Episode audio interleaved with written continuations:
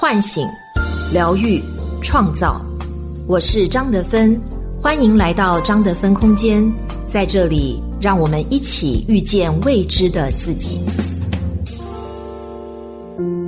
为了让更多的朋友认识幸福、得到幸福，张德芬空间旗下的幸福研习社于五月二十日起开展主题为“为爱赋能，幸福加倍”的幸福分享节活动。届时，你可以享受到一百节女性赋能线上课。两百个城市线下社群，五十场分空间线下活动，十场遇见得分全国巡讲，每年每天早上成长指引，夜间晚安调频的深度陪伴等多项权益，干货多多，幸福满满，期待与你一起分享。参与方法：添加客服微信号 d e f e n 幺幺三，也就是汉语拼音的得分幺幺三。回复“幸福”两个字即可获得加入方式，主播简介和专辑介绍里也有参与提示。别忘了和朋友们一起分享哦！得分在幸福研习社等着你。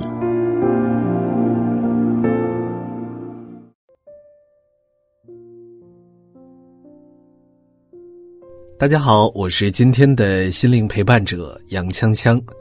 那今天要和大家分享的主题是关于电影《罗马》。作者黄奇。最近奥斯卡获奖电影《罗马》在国内上映。这部电影由墨西哥著名导演、墨西哥三杰之一的阿方索·卡隆编剧和导演，讲述了一户居住于罗马区家庭的故事。影片在平淡中静静的开始，没有音乐，没有色彩，只有女佣。克莱奥洗刷、打扫、整理、接送孩子们上下学的日常，拖地的水声，克莱奥跑上跑下的脚步，汽车的鸣笛，都在安静中被放得很大。克莱奥是女主，饰演她的演员亚丽扎·阿巴里西奥是一名幼儿园教师，她完全没有演艺经验，却获得了奥斯卡最佳女主角提名。他说自己也是在重现自己祖母和母亲的故事，那就是实实在在的墨西哥底层人民的生活。是啊，这里没有超级英雄，没有浪漫激情的画面，它呈现的就是一位普通女佣的生活。杨绛先生说过：“唯有身处卑微的人，最有机缘看到世态人情的真相。”相信当你静下心来观赏时，一定在沉浸式体验中为之惊叹。你会发现，原来看似是小人物的琐碎生活里，却有着一个大世界。罗马是墨西哥城的一个区，不了解墨西哥的人可能认为它没有什么特别之处。但我的先生是墨西哥人。我们每年都会回墨西哥城生活一段时间。如果朋友中有人家来自罗马，或者在罗马有套房子，大家马上便会断定，这个人一定极其富有，因为罗马自西班牙人殖民墨西哥以来，就是一个上层精英阶级的聚居区。在墨西哥，种族分化非常的严重，贫富差距也极为显著。到现在仍然是百分之三的人掌握着百分之七十一的财富。旧时候，以白人为代表的精英阶级，大多是早期被派到墨西哥巩固殖民统治的欧洲贵族，他们得到了土地和农庄，可以自由的做生意、旅行、打猎，而原住民们则被强征土地。从一开始的奴隶，渐渐变为从事低等级劳动的被雇佣者。虽然两者阶级有着极大的差距，他们却是彼此深深依赖着的。白人们需要原住民的服侍和帮助，而原住民们也期待着通过这种方式得到微薄的工资维持生计。所以，电影的名字《罗马》。从一开始已经在告诉我们了，在这个故事中，注定包含着巨大的差异。它讲述的是一段深刻且至今也发生着的历史。影片带我们回到了一九六八年，那年十月，墨西哥将举办第十九届奥林匹克运动会。就在奥运会召开的前几天，墨西哥发生了针对学生运动的残酷镇压。为奥运安保筹建的团体奥林匹克营，向手无寸铁的群众开火，造成了三百多人死亡。这也是影片中一直弥漫的背景。导演阿方索出生在墨西哥城的罗马区，实际上电影中的四个孩子，其中一个就是他自己。阿方索说。罗马是他的一封私人家书。这部影片描述了我生命中的那段历史，深深刻下的社会与时光，如留下的伤疤一般，让我们每一个个体的生命发生转变。时间和空间包含着我们个体，既定义了我们，也将我们与同一时空下的他人联系起来。这是一次关于墨西哥社会阶层的探索，其中的等级与种族问题盘根错节，但最重要的是，这是一幅养育我、与我有着亲密关系的女性们的肖像画。它关于爱的识别、认同，穿越了时间、空间与回忆。罗马主人公叫克莱奥，是家里的女佣。她和另外一位情同手足的女佣阿黛拉一起在女主人索菲亚家里做工。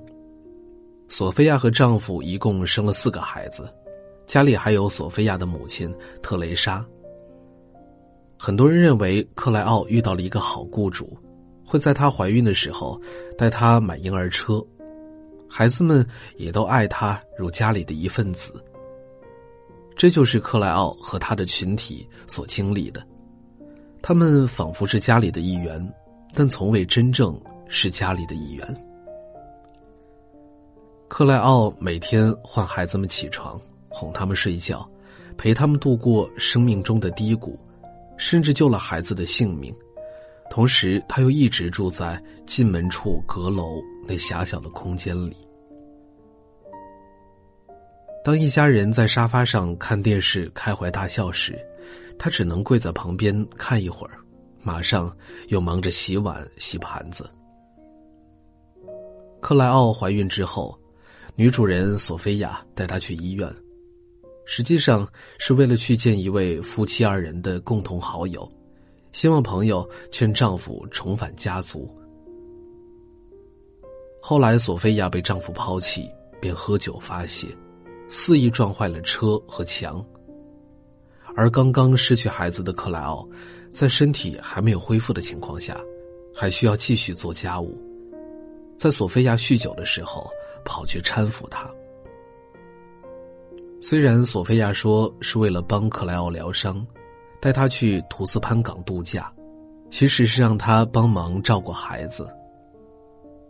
爱的确在这个家庭中流淌。但是主仆之间、上层阶级和下层阶级之间，永远存在着令人窒息的鸿沟。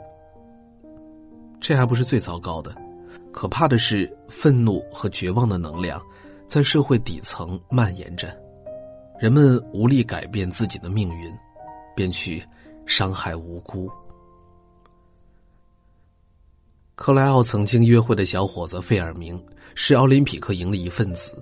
他出身底层，从小被欺负，期待通过练习武术让人生有所变化。而动乱发生前，克莱奥挺着大肚子去训练营找费尔明，费尔明却挥舞着棍棒恐吓他，对他吼道：“你不过就是一个该死的女佣。”“该死的女佣”翻译成中文已经丧失了很多力量，因为在西班牙语里。费尔明使用的这个形容词，是一个充满着唾弃、鄙夷、专门用来侮辱下人的词汇，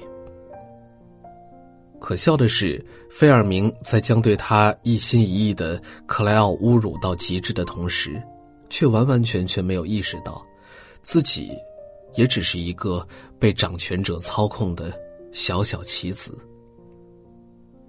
克莱奥付出一片真心，永远保持善良，却换来所有人的践踏，无止境的践踏。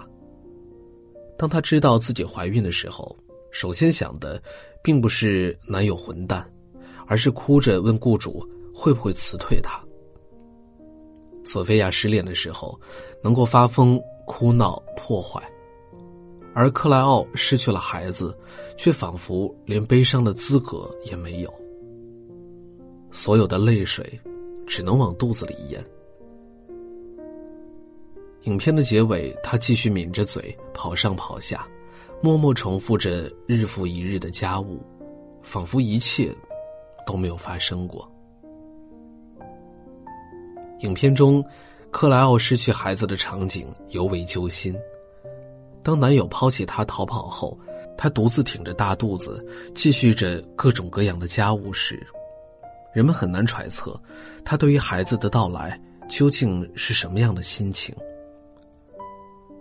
临产前，克莱奥和特蕾莎在逛母婴商店时遭受袭击，惊恐之下，羊水破了。这时，镜头移向了持枪正对着他们的人——孩子的父亲，费尔明。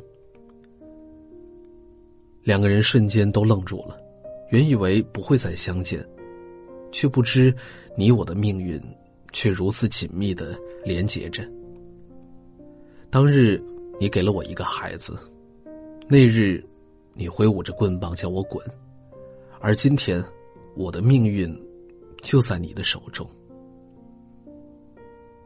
仿佛作为一个女人，克莱奥永远都是被动的那一方，永远等待着命运的判决。直到万般挣扎之后，孩子死去，只剩无奈。失去孩子的克莱奥继续走在自己的生活轨迹上，只不过他变得沉默抑郁了。孩子们都说克莱奥静音了，这其实就是追随逝者而去的隐秘动力。在心理学中，家族系统排列的创始人伯特·海灵格曾提出，当家族中的某个人逝去，活着的人出于内疚或不舍。经常无意识的寻死，包括表现的没有生命力，像行尸走肉般活着，寻求冒险刺激，或者做一些不顾个人安危的事儿。就像让很多人感动的，在影片的末尾，克莱奥为了救索菲亚的孩子而置自己的性命于不顾。当克莱奥冒死从海里救下索菲亚的孩子们。六个人在岸上拥抱在一起时，他终于哭着说出：“其实我并不想要那个孩子。”与其说克莱奥救了孩子们，不如说孩子们也救了克莱奥。在巨大的身体情绪冲击之下，深藏的罪恶感终于见光，克莱奥便自由了。克莱奥终于承认了自己在命运面前。是有选择权的。这个女主人选择了重新开始生活一样，只不过她付出的代价是一条生命。两个阶层，两个女人同时抛弃，却都活出了独立和坚韧。就像索菲亚所说的：“女人总是孤身一人。”最后，索菲亚一家人坐在海边。克莱奥站在他们的身边，每个人都在内心和过去告别，不只是克莱奥，索菲亚和孩子们也在接受着丈夫或者是父亲的离开。身边的新人正在拍摄婚纱照，庆祝人生的新开始。生活不就是这样吗？结束的时候，往往伴随着新的开始。罗马虽然讲述的是一个小人物的历程，但世界不就是一个个小人物，一个个你和一个个我组成的吗？这里的每一个角色和命运，都是你，是我，是墨西哥，是中国，是我们人类这个集体的故事。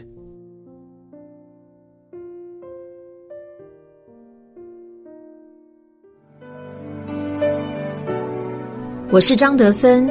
如果你想和我有更多的交流和互动，欢迎搜索关注微信公众号“张德芬空间”。心灵之路上，我会和你一起成长。